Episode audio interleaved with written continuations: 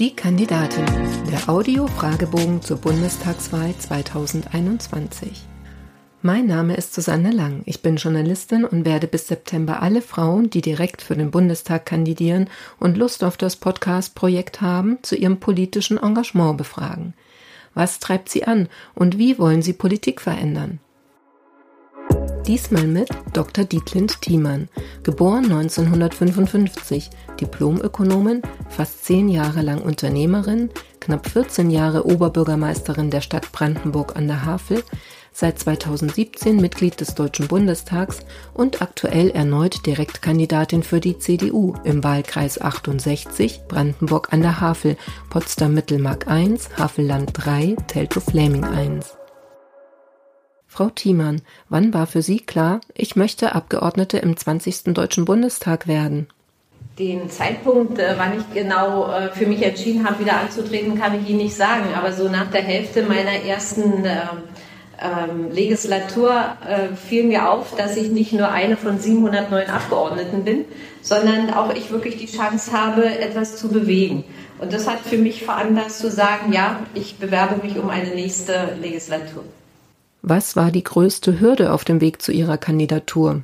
Gut, äh, Hürde will ich es nicht bezeichnen, aber für mich war in dem ersten Antreten für die äh, Bundestagswahl klar, ich kämpfe um ein Direktmandat, weil über die Liste keine Chance da war in einer äh, vorhergehenden Nominierung und über die jetzigen Listenplatz hätte ich überhaupt keine Chance.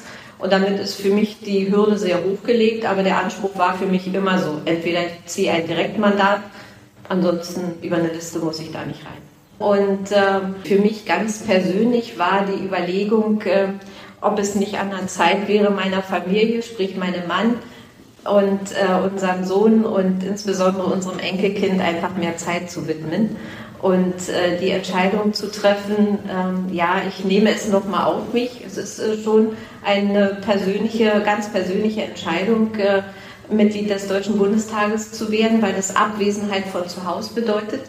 Ähm, und äh, habe gedacht, äh, ich bekomme das mit der Organisation meiner eigenen Zeit und mit dem großen Verständnis meines Mannes gut hin.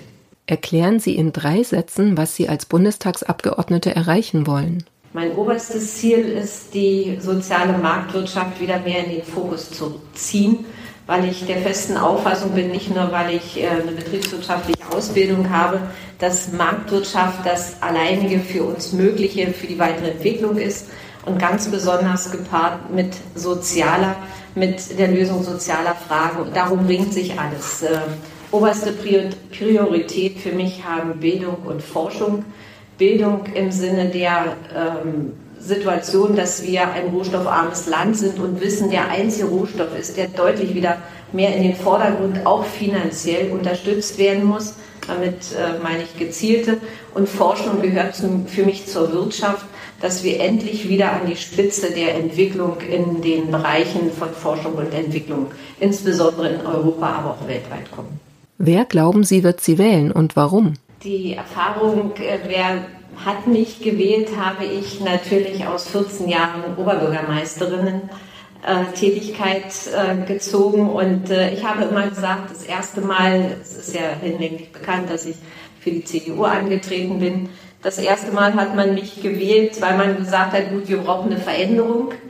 Das zweite Mal, als ich mich nochmal zur Wahl gestellt habe, hat man mich ganz bewusst gewählt. Ich bin nämlich im ersten Wahlgang gewählt worden und das waren Menschen aus den unterschiedlichsten Bereichen des Lebens. Das kann ich gut ähm, auf die Bundestagswahlen übertragen. Wenn man die Analysen sich anschaut, dann ist es wirklich die Breite der Gesellschaft. Ihr bisher größter politischer Erfolg war? Ja, ich sag mal, für mich persönlich war natürlich eine äh, Wahl als Oberbürgermeisterin in einer Stadt, die immer äh, Oberbürgermeister anderer Parteien hatte, eine andere Partei hatte gewählt zu werden und wiedergewählt zu werden nach acht Jahren, wo wir schwere Entscheidungen für die Stadt zu treffen hatten. Also ich war sehr strenge Oberbürgermeisterin und bin im ersten Wahlgang bei fünf Kandidaten gewählt worden.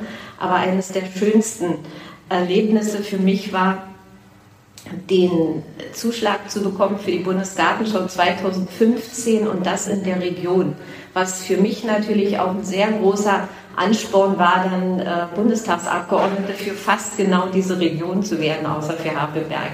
Also das sind eigentlich die Dinge, die mich ganz besonders stolz machen, auch so ganz persönlich.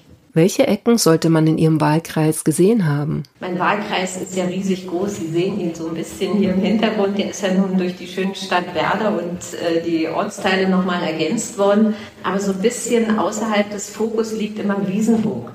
Und Wiesenburg würde ich jedem empfehlen, mal das Schloss und die wunderschöne Umgebung äh, dieses Schlosses sich anzuschauen. Das lohnt sich einfach, weil man ist nicht immer gleich auf dem Weg dorthin, aber es ist wunderschön. Was nervt Sie an Ihrem Wahlkreis am meisten? Ich bin ein Mensch und der eben versucht, das wirklich alles möglich zu machen. Und ähm, auf meiner Wahlkreiskarte sieht man, wir haben angefangen mit Punkten, dass man natürlich bestimmte Bereiche, die man so ganz selbstverständlich immer bereist, äh, wo man eingeladen wird oder wo ich Themen weiß, die zu ähm, bearbeiten sind. Aber um nichts aus dem Auge zu verlieren, haben wir für uns mit meinem Team zusammen gesagt, wir wollen sehen, dass ich wirklich diesen Wahlkreis äh, nicht nur besuche, sondern eben auch thematisch für mich aufnehme. Und das ist ein Riesenaufwand, kann ich nur sagen. Wenn Sie noch einmal jemand danach fragt, wie Sie das Mandat mit dem Privatleben vereinbaren wollen, dann? Dann kann ich nur sagen, ich habe es in meinem Leben gut gelernt. Ich war in verantwortlichen Rollen, ich war berufstätig äh, nach dem ersten Lebensjahr unseres Sohnes, vorher schon, aber auch mit dem ersten Lebensjahr und da kann ich nur sagen, wenn man das in der Ehe gut organisiert, dass jeder Aufgaben übernimmt, ist die eine Seite. Ansonsten habe ich immer ein sehr strenges Zeitregime für mich persönlich und auch immer für diejenigen, mit denen ich arbeite. Und äh, wenn man sich da ein Stückchen, ja, einfach auch diszipliniert, muss man sagen, schafft man das gut. Man muss nur die Prioritäten auch so setzen, dass bei allem Verantwortungsbewusstsein und Verantwortung, die man trägt, immer ganz besonders im Vordergrund steht, dass das äh, Familienleben das Allerwichtigste im Leben ist. Was wären wir ohne Familie? Deswegen habe ich vorhin auch gesagt, eine der schwersten Entscheidungen für mich, zu sagen, ich bin, werde dieses Jahr 66 und könnte die Zeit auch mit mehr Freizeit verbringen, aber ich bin so strukturiert. Ob auf Twitter oder am Wahlkampfstand, was war das Dümmste, das Sie im Zusammenhang mit Ihrem politischen Engagement bisher gehört haben? Am Wahlkampfstand weniger. Äh, gut, da, wenn man mich für Dinge verantwortlich gemacht hat, wo gesagt habe, die habe ich nie gesagt, dann machen Sie es, lassen Sie es auch sein. Was mich äh, als Dümmstes, aber auch ganz besonders persönlich trifft, wenn jemand mir unterstellt, äh, dass ich äh, kein soziales Denken habe. Das trifft mich ganz persönlich, weil für mich immer im Vordergrund der Mensch steht, unabhängig in welcher Situation und unabhängig in welcher Größenordnung und Tragweite. Und äh, als äh, Oberbürgermeisterin und vielleicht jetzt auch manchmal als Abgeordnete bekommt man dann zu sagen, Sie müssen nicht in Anführungsstrichen auf jede Hundehochzeit. Da sage ich, die kleinste Hundehochzeit ist mir manchmal die wichtigste als der größte Empfang. Und wenn mir dann jemand unterstellt, ich sei unsozial, dann ist das das Allerdümmste, was man sagen kann. Welchen alten, weisen Mann schätzen Sie und warum? Ich schätze jeden und ertappe mich dabei, wenn ich von älteren Menschen spreche und vergesse immer, dass ich selbst schon eigentlich im Rentenalter bin.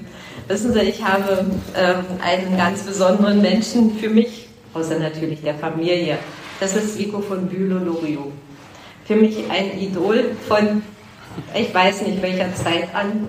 Und wenn man dann die Chance hat, ich habe ihn mal erlebt in unserer Stadt, der ist Ehrenbürger von Brandenburg an der Havel, da habe ich ihn so aus der Ferne erlebt und habe mir gesagt, ich möchte den mal anfassen. Ja, konnte ich natürlich nicht, war zu DDR-Zeiten. da waren wir alle weit weg. Und als ich dann als Oberbürgermeisterin ihn hier in unserer Stadt begrüßen durfte, nämlich zu seinem 85. Geburtstag, habe ich ihn persönlich kennengelernt. Und ich kann Ihnen nur sagen, es ist noch schöner, es ist noch bemerkenswerter und ich habe dieses Glück gehabt, diesen Menschen auch noch persönlich kennenzulernen.